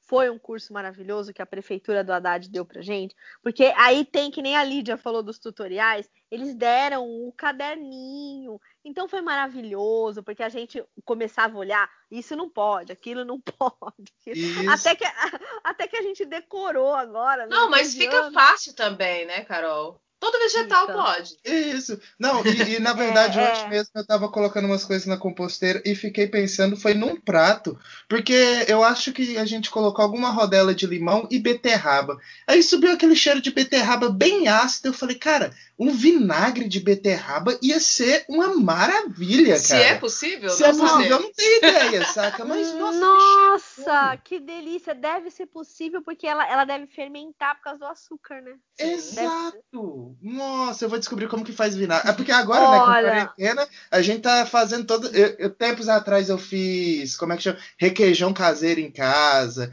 Nossa, agora a cozinha tá sendo maravilhosa. Carol, é... agora, já que a gente tá falando em cozinha, veio de composteira para comunismo com uhum. composteira e cozinha, eu acho que realmente tem tudo a ver mesmo, é algo que tem que ser partilhado. É, você vem de uma família italiana. Italianos têm uma fama incrível com a cozinha. Você tem seus talentos lá na cozinha também? Nossa, eu tenho. Eu faço um risoto, inclusive que eu, aprendi, eu, eu aprendi, eu aprendi lá na Itália com a minha mama. Olha, é um risoto que eu quero quando acabar essa pandemia que vocês têm, vocês têm que vir para cá para comer. Ou eu vou aí, ou eu vou aí para fazer. Porque hum. olha, gente, é um eu vou te falar, eu fiquei expert na história do risoto. E a minha família, por ser italiana, a minha mãe também sempre fez muito massa caseira, né? Uhum. Massinha naquela maquininha, ou cortando mesmo na faca, né? Mas depois as maquininhas italianas começaram a chegar no Brasil de novo, né? E a minha mãe sempre teve, a gente era criança, eu lembro do barulhinho, era tão bonitinho ver minha mãe com aquele barulhinho de mar. Sabe aquela engrenagem quando dá aquele Sim. piadinho? eu lembro. É, exato. Eu lembro da minha mãe cortando aquele macarrão e, e eu acabei ficando boa tanto no macarrão, no, no, nos molhos, quanto no risoto. Você sabe de um segredo que nessa cozinha italiana eu sempre fui ao, ao longo do, do tempo com a minha mãe, com a minha mama italiana, eu fiquei expert no risoto e na massa. Só que eu era muito ruim de fazer bolo. Hum. Nossa, bolo, gente, solava. Vai ficar solado o bolo. É, é, é, o, meu, é o meu problema, minha criptonita é pão. ah, então, você vê? E eu também, com pão, eu também. Olha, pão eu também não. Mas na quarentena, como vocês comentaram, é. gente, tô melhorando até no bolo e no pão. Agora, o risoto, o risoto e a massa, ela tá sempre encantadora, né? Por exemplo, tem os risotos que a gente faz os mais simples, né? Qualquer coisa pode, por exemplo, um risoto que eu adoro, que é de beterraba, por falar em beterraba. Hum, aí, ó. É uma delícia. Ó, uma delícia. Você faz, é, a mes... é a mesma técnica de qualquer risoto italiano, né? Uhum. Só que aí uhum. você corta os cubinhos de beterraba, né? E uhum. você vai hum. colocar esse cubinho de beterraba para cozinhar. Não pode deixar ela no começo do cozimento, porque o risoto italiano, geralmente, para ele não perder o ponto, ele fica o arbóreo, porque tem os tipos, né? Tem o arbóreo, o carnaroli. Uhum. Eu geralmente eu, eu, compro o que tem no Brasil, que é o mais barato, que é o arbóreo mesmo, né? Ele uhum. demora uns 20, uns 20, 25 minutos para dar aquele ponto no al dente, que é legal da, da, da... Isso a mama italiana e a minha mãe também calabresa, né? Ela fala, ela, eu falo calabrês porque o calabrês ele faz questão de dizer que ele é que ele é calabrês, mas ele na verdade Calabria tá dentro da Itália. Né? é, ele não gosta, né? É, mas eles falam que eles são calabreses. É muito incrível isso. E, e quando você tá perto dos 20 minutos no, no, risoto, que você tá lá mexendo, o risoto é uma coisa assim. O risoto ele é muito ciumento da gente. Ele quer que a gente fique sempre na panela com ele. Então você tem que ficar lá os 20, 25 minutos mexendo ali, né? Regando aquele caldo e tudo. Quando chegar nos 20 minutos, eu sempre gosto de olhar a alma do risoto. A alma do hum, risoto é você pegar é? um, um grãozinho, você vai tira um grãozinho e dá uma mordidinha no grão. Quando você, ele vai partir em dois. Quando você olha lá dentro, o pontinho branco tem que ter um pontinho branco para ficar ao dente. É um pontinho branco dentro do grão. É, chama alma do risoto. É incrível. Incrível. Acho que vocês já devem ter feito isso. E aí, essa coisa da, de, de ter a comunhão dos alimentos, todo mundo prepara, todo mundo senta na mesa junto. É, a gente na mesa, na mesa em casa, os italianos todos reunidos, era choro, risada. Gritando, né? Porque eu já ouvi é, falar que o italiano tô... só fala gritando. Nossa, fala. É, nossa, derruba o vinho porque fala com a mão. é... é, exatamente. E, e assim eu não sei se vocês repararam que eu também falo um pouco com a mão.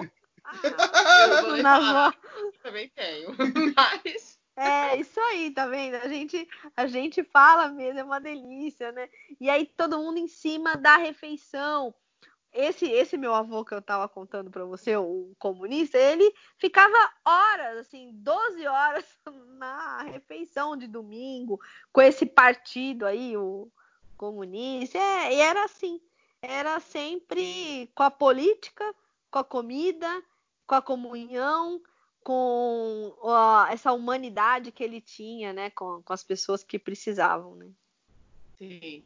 Carol, agora sim, desde o início do nosso papo aqui, né, dessa entrevista, você fala do quanto as mulheres estiveram presentes em toda a sua trajetória e quando não estiveram presentes, quando você chegou a, a, a lugares que as mulheres não estavam presentes, você fez o papel de puxar para lá, né? Querer puxar mulheres para lá. Daí eu volto, uhum. eu acho que é a segunda vez que eu falo no podcast a história de quando a gente entrou no mestrado em outra cidade, né, longe daqui. E aí eu perguntei uhum. para a moça lá, uma estudante também, perguntei para ela se tinha uhum. mesmo curso. Aí eu perguntei para ela se, se ela sabia de um hotel mais barato, porque a gente ia gastar muito uhum. com, com, com, a viagem. Aí ela foi e falou: uhum. Não, vocês podem ficar lá em casa. Aí eu me senti na obrigação de perguntar: a gente pode ajudar como, né? esperando que ela fosse uhum. falar, dar um preço, já que a gente estava disposto a pagar hotel, alguma coisa assim. E ela foi e falou: uhum. Não, você me ajuda fazendo pela próxima preta, né? Uma mulher preta, e ela foi falou isso: você me ajuda fazendo pela próxima preta. E aí eu fiquei com uhum. isso tão grande dentro de mim, e eu fico vendo em você uhum. mesmo, o seu projeto nas vozes delas, que uhum. é, são entrevistas, lives que você faz todos os dias, às sete horas da noite, no Instagram, uhum. sempre levando mulheres, né? Nas vozes delas. Nas é, vozes. Sim, eu acho sensacional. E aí, você já falou do, do, nas vozes dela desse, desse projeto aqui pra gente. Eu queria que você uhum. falasse um pouquinho, assim, de, de uma forma mais pessoal. As pessoas que você recebe lá, que mulheres são essas? O que, que elas trazem pra gente? Qual que é a sua, a sua é, digamos assim, qual que é o seu objetivo particular, particular, é. sabe? Mesmo assim, o que que te deixa de feliz com, com esse projeto que você toca? É, isso é uma coisa, né? É tipo assim, aquilo. Uhum. Pra quem tá ouvindo agora, eu fico muito curioso de conhecer a Carolina. É, tipo, o que que vai encontrar quando for procurar pelo, nas vozes dela? Ah, então. Eu, eu, eu, o meu maior desejo é que, quando for procurar nas vozes dela, já encontre ali a pluralidade, as vozes das mulheres que entram naquele espaço nas vozes delas para comunicar ao mundo os seus incríveis fazeres, né? Então, eu tenho aquela alegria de ouvir, e aí eu vou convidando. Agora nós estamos, não sei se vocês perceberam que eu tô nas vozes delas tá, tá ganhando asas, né? Porque já Sim. tem as, a pesquisadora sem jaleco, a pesquisadora com jaleco, é, vai criando um corpo e é muito, muito incrível que o projeto das mulheres são, é, é tão lindo que ele está ganhando um corpo, por exemplo. Hoje eu estava conversando com, com a Sandrinha, que foi a, a primeira poeta que a gente recebeu lá.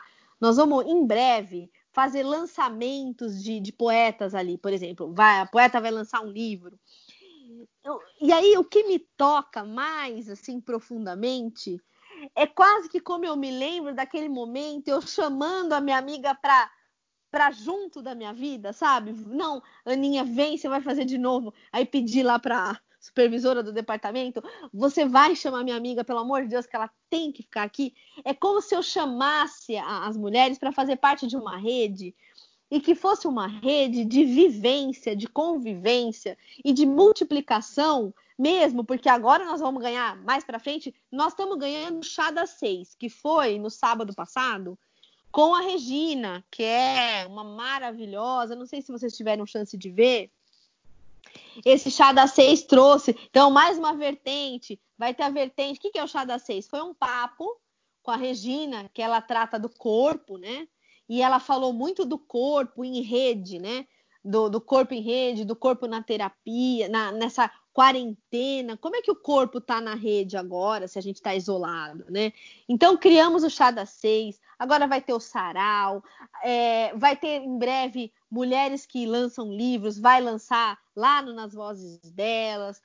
Vamos ter essa uma vertente, sabe o que, que também eu tenho pensado? A gente quer fazer uma publicação online. Eu pensei isso, eu joguei ontem lá ao vivo, que eu penso em publicar, por exemplo, coisas online dessas mulheres dentro de um blog, de uma revista online. Como a gente ama essas mulheres. Não, Lídia, quando você foi lá, que lindo foi você falar dessa, desse amor que você tem pelo ensino. Então é, é como se fosse assim, como vocês me perguntaram, o que que eu individualmente quero ou quando alguém procura nas vozes delas, eu quero ver esse reflexo de várias mulheres. É como se fosse um grande, um grande lago, um grande mar, uma grande água, em que a gente pudesse ver todas essas mulheres ali refletidas, formando uma rede, e essa rede crescendo, né? Crescendo. E o meu maior prazer é que quando se procure nas vozes delas, é que se veja refletidas as mulheres que ali estão e que vão sempre fazer parte. Por exemplo, eu brinquei outro dia que quem já foi vai voltar. Por exemplo, Lídia, quando você tiver uma conquista, eu quero que você vá lá de novo nas vozes delas, porque a gente quer partilhar as conquistas das mulheres, os fazeres, os sonhos, os projetos. É, sei lá, de repente, vamos pôr, você, Lídia, eu vou inventar agora. Você vai participar de um concurso de balé, sei lá, de dança. Então você vai lá contar. Então são coisas que eu acho que eu gostaria de quem fosse procurar nas vozes delas visse esse grande, grande campo de mulheres refletidas com fazeres, atuações no mundo, pluralidade. Amanhã, amanhã vai ser imperdível. É uma ex-aluna minha. Ela foi aluna minha de elementos de linguística, ela se tornou uma grande amiga e ela vai falar do ativismo contra a gordofobia, né? E então, eu acho que assim, ver isso, né? É para mim uma alegria, porque é como eu Fiz lá com a minha amiga, vem junto. É como se falasse assim, vamos caminhar juntas, né? É isso que eu sinto. Para mim, o que toca é isso. Vamos caminhar nós mulheres todas juntas, porque é aquela coisa do de um poema do João Cabral de Melo Neto, que eu nunca me esqueço, que ele vai falar do canto do galo, né? Que um galo sozinho, ele não vai cantar. Ele vai cantar, mas não vai, não vai ser ouvido, né? Então, a gente juntas em rede, no nas vozes delas, eu acho que promete muita, promete muito, muita solidariedade e muita luta, né? Mas é uma luta bonita porque é uma luta junto, né? Porque lutar junto é diferente de lutar sozinho, né? É, nesse mundo que nós temos aqui conversado hoje, né? Quanta coisa que a gente conversou aqui nos Reflexões de Inverno e que fizeram a gente pensar nesse mundo é, em que as, falamos da academia, né? De letras, por exemplo, o quanto que a gente vê, que nem a Lídia, você usou uma metáfora linda, a gente conta no dedo e sobram dedos, né? Eu uhum. vejo um programa igual o seu, onde eu vejo mulheres que são uhum. incríveis, sabe? Mulheres nas quais, tipo, eu confesso, eu não sabia que existiam, sabe? Igual conhecer você também foi assim, sabe? Quando eu vi lá uhum. a sua uhum. primeira entrevista com a Geisa, eu falei, nossa, uhum. que mulher foda, sabe? Tipo, isso uhum. faz bem pra gente, sabe? Faz, faz muito bem conhecer o outro e conhecer o nas vozes dela me ajuda como um homem, como um ser humano, sabe? Para mim me tornar uma uhum. pessoa maior, sabe? Eu acho importante isso. Ah, que, que lindo isso. É, é muito mesmo importante. É, e é bonito ouvir isso, né, de você que falando na, na sua voz isso, né? É, é muito interessante esse ponto de vista e é bonito de ouvir, porque é muito isso mesmo, né? Quanto de conhecer o outro engrandece a gente, né? É, muito Sim. importante. Carol, a gente vai entrar agora pro finalzinho do podcast e uhum. a gente vai fazer com você aquilo que você faz com todos os seus entrevistados, que é um, um bate-volta com algumas que... perguntinhas bem fáceis. Eu só. Aqui eu vou cortar para me te falar. A uhum. música a sua hum. música, é, eu vou deixar ela pro final, porque ela vai ser a música que vai encerrar o podcast. Aí eu ah. te faço uma pergunta à parte. Carol, quando você me, me convidou para ser entrevistada por você, você mandou para mim o, o, roteiro, né, com essas perguntas do bate-volta. Então eu pude pesquisar. Para você, acho que vai ser meio surpresa, embora você faça essas perguntas todos os dias lá no seu, no seu Instagram. Vamos lá? Que, vamos, que, que maravilhoso, adorei, gente. Os dois maravilhosos. Pode falar. Vamos lá, hora da vingança, mas é vingança boa. Adorei. Uma mulher que te inspira. Minha mãe. Um espaço geográfico. A piscina. Eu gosto muito de nadar. Ah, é? Nossa, que legal, gente. Uma série ou um filme? Ah, então, um filme que me marcou, dois, né? Porque o Geminiano ele gosta do A e do B. É, dan... Dançando no Escuro, que esse filme me marcou, com a Bjork, para a vida inteira. E uma é, Brilho Eterno de uma Mente Sem Lembranças também. Incrível, incrível. Então são dois filme. assim filmes que eu assisti muitas vezes, assim. Isso me marcou demais, viu? Eu me emociono até de pensar neles. Que ótimo. Uma, uma artista ou uma obra? Olha, uma obra. Eu, eu, assim, eu costumo pensar, quando eu penso em obra, a que eu tô agora imersa, né? Eu tô imersa com uma obra da de poesia de uma amiga minha, que é a Sandrinha Aicaus, né? São Aicais, que ela chama de Aicaus. Essa obra tem me mexido comigo. E uma poesia é, da Catita, que é uma poeta negra maravilhosa, que é Monstro Imaginário. Hum. Tem, me, tem mexido comigo. E assim, eu falo atual porque vivendo imersa nesse mundo, a gente, eu sempre pego o atual, que ele tá, ele tá, todo dia eu tenho que ler essa poesia, Monstro Imaginário, é como se ela me alimentasse diariamente.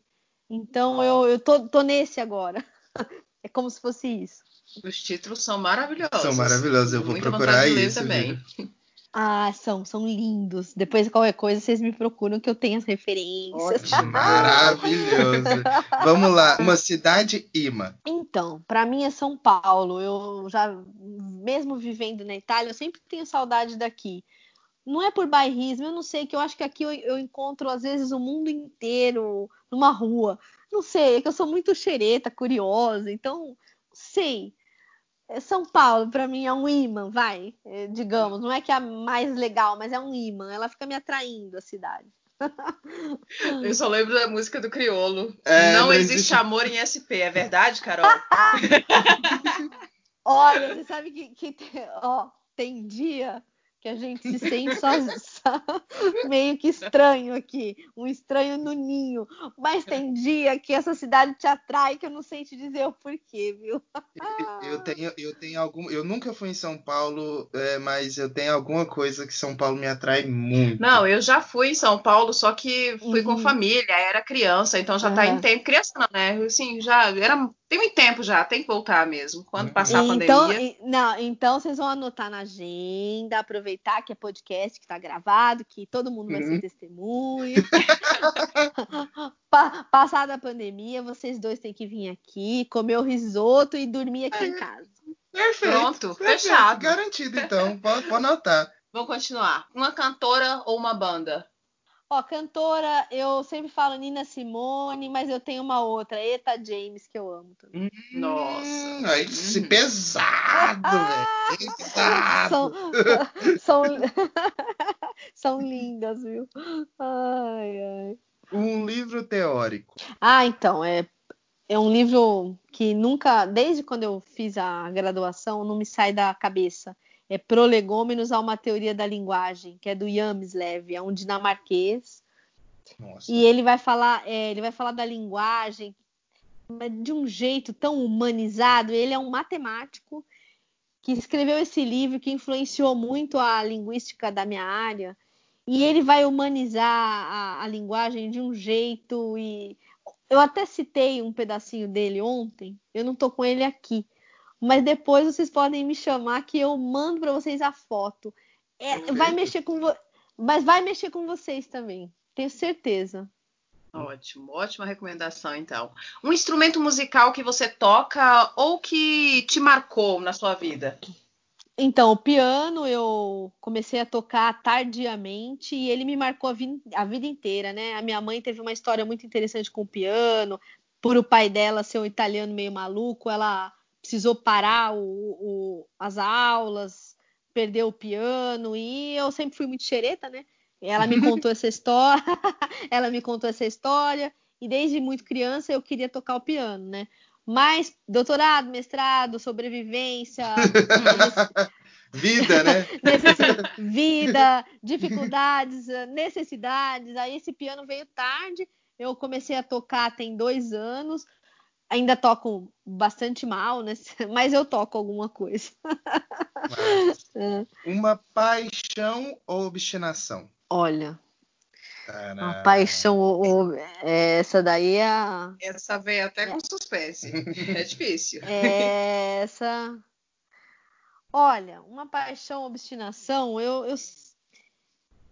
Deixa eu ver como é que eu, que eu coloco isso deixa, na minha. Deixa eu, atrapalhar, deixa eu atrapalhar seus pensamentos. O que que uma mulher com encaminhando para o seu terceiro pós-doc ainda tem como paixão e obstinação? Conta pra gente. É, então, você sabe que eu tenho uma obstinação? É dar conta desse piano aí, viu? Porque tem hora que, eu, que, eu, que eu pego uma partitura, eu até peço socorro aqui em casa, salve que é músico. Olha, eu fico pedindo socorro para minha mãe, eu peço socorro para minha tia, que eu tenho uma tia pianista. Olha, mas eu peço socorro para Deus e o mundo, porque às vezes eu quero dar conta daquilo. Então eu acho que essa obstinação tá forte, viu? Boa. Eu acho que é boa. isso. É, eu acho que é isso. Vai sim. Uma bebida, Carol. Olha, bebida, o meu lado A é água com gás e o lado B é vinho. Olha, que delícia. Gosto. Gosto. Não gosto tanto da água com gás, mas adoro. Não, mas é sempre assim, feliz de quem ouve o lado B. É, é não é, não é todo mundo realmente. Isso. Então a, a, a Carol a, lado B. É, adoro. Vamos ouvir o lado B, né? Ai, Isso. Uma comida salgada. Olha, comida salgada é assim. Eu amo estrogonofe, mas tem que ser da minha mãe. Aí o meu, sim. o meu, ó, o meu irmão fez gastronomia o meu marido cozinha bem, mas eu. O Saulo cozinha bem, mas eu não. O estrogonofe da minha mãe é imbatível. E outra comida que é meu lado B é sashimi. Comida japonesa, gente, eu sou fissurada. Fissurada. É, eu acho que é a única coisa que a gente não concorda. Em algumas coisas ali. Uma comida doce, Carol. Olha, não sou muito de doce, eu diria só sorvete, porque eu não, não gosto de doce. Eu sou fã de sorvete, eu, eu, e, e, só também. É, vamos lá então. É, uma atividade física. Ah, então, sempre foi a natação, desde menina. Só que ultimamente eu tenho considerado, aí até vou explicar por quê, a musculação. Porque eu sempre, eu sempre ouço de homens falarem assim, na academia, treinadores tal, falar, ah, mulher Mulher não gosta de treinar braço, não sei o quê. Eu adoro treinar braço. Eu tô desafiando esses homens que falaram que eu não ia pegar o supino barra. Tô aí com, com 12 quilos em cada braço. Mas agora da, daqui tô... a pouco Daqui a pouco vai ter uma competição de queda de braço, então. vai, vai. Só, só que eu não, agora com a pandemia tá parada a academia, então uhum. eu não tenho, eu não tenho halter em casa, né? É, eu tinha Alter em casa, mas aconteceu uma coisa triste com a minha mãe e meu pai o ano passado. Eles foram violentamente assaltados, né? E, é, e, os meus halteres estavam lá na casa deles. E um dos bandidos queria ameaçar meu pai com um deles, né? Ah, tá. então a minha mãe pegou um trauma danado daquilo. E a gente não tem halter em casa mais, nada, nem aqui, nem lá na minha mãe. Então eu tô aqui em casa carregando feijão de 5 quilos, arroz de 5 quilos. Já tá massa, tá ótimo. o importante é ficar em casa nesse momento. Um medo, Carol. É, nossa, eu tenho uma coleção de medos, mas assim, vamos. Eu sou medrosa, dá com pau, assim, mas eu tenho um medo grande, eu acho que é, é não conseguir a minha sobrevivência por meio do que eu mais amo, que é a pesquisa e da aula, né? eu não tenho conseguido, né? Porque eu não estou institucionalizada, não não estou dando aula, porque faculdade particular nunca me contratou, não sei. Aqui em São Paulo parece que você tem um doutorado, eles não, não têm interesse, porque Já ou não querem fora, pagar né? mais. Não é, querem pagar e mais. aí e aí o meu maior medo é assim, não conseguir é, ter um prato de arroz e feijão, porque eu não tenho um emprego que é o que eu sei fazer, que amo fazer, né? Que é dar aula, né? E pesquisar. Entendi. Vamos lá, então. Um obstáculo frequente.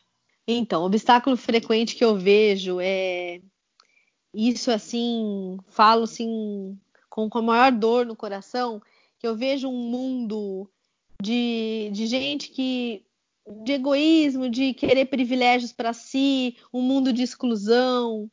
É, eu acho que isso que é o maior obstáculo para mim, sabe? Ver esse mundo excluindo, um mundo preconceituoso, um mundo racista, um mundo com grande, grande machismo, um mundo que resolve excluir, um mundo que resolve muitas vezes assim, ah, é, se eu tô abrigado, que se dane os outros, sabe? Isso me machuca muito. Esse mundo que quer viver para si, sabe? As pessoas que querem viver para si, querem Sei. ter privilégio, privilégio só para sua cúpula. É, e o um mundo que exclui as pessoas, né? Isso eu acho que é meu, meu maior, maior frustração, maior maior dor, né? É, e é a gente frequente. partilha do mesmo partilha sentimento, também. realmente. Ah, é, é, que objeto você levaria para uma ilha deserta? Então, para uma ilha deserta, eu levaria uma lupa. Porque eu posso fazer um. eu posso fazer um fogo. Bom. eu posso fazer um, fo... um foguinho com ela e posso enxergar os bichos que eu tenho medo, inseto, aranha. Ah, e, e, ainda tem o lado cientista também, né? Pode enxergar outras coisas, fazer uma análise, ah, sei lá. Adorei, adorei, muito bom essa, muito boa. Vamos lá, uma frustração. Uma frustração, então, eu acho que não foi ter até hoje conseguido o piano, algumas, algumas execuções no piano. E o inglês, que eu, eu, eu, falo, falo bastante línguas, mas a língua inglesa não, né? Eu sou mais das latinas, o italiano, o francês, o espanhol. Ritmo, mas, né? São lindas, são lindas. Mas o inglês eu tenho uma certa frustração. Eu, eu leio bem até, mas eu queria poder falar, assim, receber mulheres incríveis de outros lugares também, compartilhando também do inglês com elas, né? Mas assim, tem essa, eu tenho essa, essa coisa, viu, ainda. Essa, essa, sabe essa coisinha?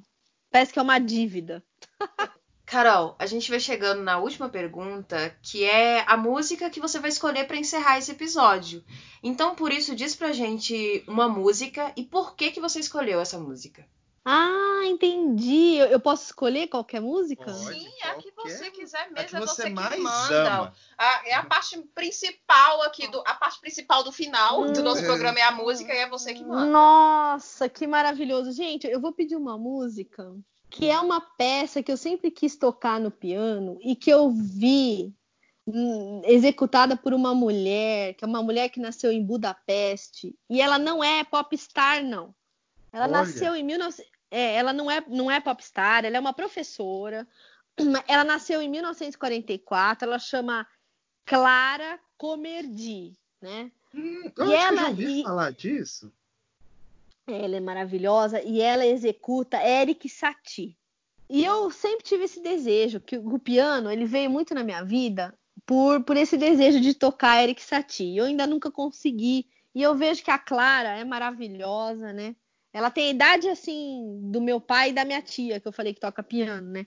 E a, a peça é uma peça do Satie que chama é, Gimnopedi número 1. Um. E eu sempre tive Não. esse sonho, e eu vejo essa mulher que nasceu em Budapeste, ela é maravilhosa, e ela toca, e você ouve, parece assim que é o próprio compositor tocando, porque é assim, é de uma beleza a execução dela. Não, maravilhosa. Carol. Mas é, é, é claro que se, que se você achar aí, não sei qual que é o streaming, né? Todas as uhum. execuções são, são belíssimas. Eu só salientei a execução dela porque ela é uma mulher assim que é uma professora também, né? Eu se tiver no YouTube eu consigo. Mas se não, se não essa peça é executada também por outras mulheres, também por homens, sim, né? Sim, não. É, ela, ela tem em bastante lugares, né? Não, perfeito. Carol, a gente gostaria muito de te agradecer porque foi uma entrevista riquíssima. Conhecer a sua cultura, conhecer o seu trabalho, conhecer o trabalho que você já fez, o trabalho que você está fazendo hoje, conhecer o quanto Sim. que você é humana, sabe? Essa, essa escritora que já escreveu um monte de livros Uhum. teóricos, Uhum. é humana, sabe? E, e vem de Uhum. uma família bonita, sabe? Que explica exatamente quem é a Carolina de hoje em dia, baseado no seu passado. Eu gostaria de agradecer muito por essa entrevista. E a Lídia, Gente, o James fala muito Uhum. bem sobre isso. Carol, eu tava, Uhum. eu tava ouvindo a sua Uhum. live hoje, enquanto. Uhum. Não sei nem se parte vai estar no podcast, enfim. uhum, Enquanto eu fazia Uhum. meus exercícios de, de yoga ali e fiquei me Uhum. segurando para não parar a atividade e, e conversar junto com vocês. É muito Uhum. bacana, é realmente bacana ver o quanto você está próximo de todo mundo. É, como o James falou mesmo, o Uhum. quanto você é humana, porque embora você seja escritora, seja super foda, a gente fala palavrão pra caramba Uhum. também. Hoje a gente até colocou. Ai, adoro, adoro. É, uma mulher foda mesmo, que, que sim, tá levantando outras mulheres. É, e de repente você aqui cair no nosso podcast e topar falar com a gente quem é essa Carol da forma mais simples é, que, que a gente possa imaginar também. Então é um Uhum. prazer muito grande, foi um prazer muito grande essa conversa com você, que sempre tá lá entrevistando mulheres maravilhosas e tá aqui Uhum. hoje realmente se deixando ser conhecida. Muito obrigada por isso.